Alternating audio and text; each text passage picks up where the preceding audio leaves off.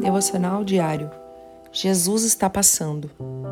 A mulher veio, adorou-o de joelhos e disse: Senhor, ajuda-me. Mateus 15, 25.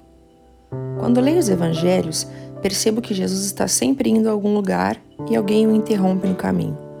Como essa mulher do versículo cuja filha estava sofrendo muito doente. O que quero dizer com isso? Jesus não está longe. Jesus não está distante mas está aí passando por você. E você só precisa chamar por ele e apresentar o seu problema. Podem até querer impedir você de falar com ele, ou até mesmo Jesus pode estar aparentemente ocupado com outra coisa. Mas, quando você se prostrar diante dele e com fé pedir sua ajuda, ele vai parar tudo o que estiver fazendo para lhe ouvir e responder: Mulher, grande é a sua fé, seja conforme você deseja e naquele mesmo instante a sua filha foi curada. Mateus 15, 28. Deus te abençoe. Pastora Ana Fruit Lábios.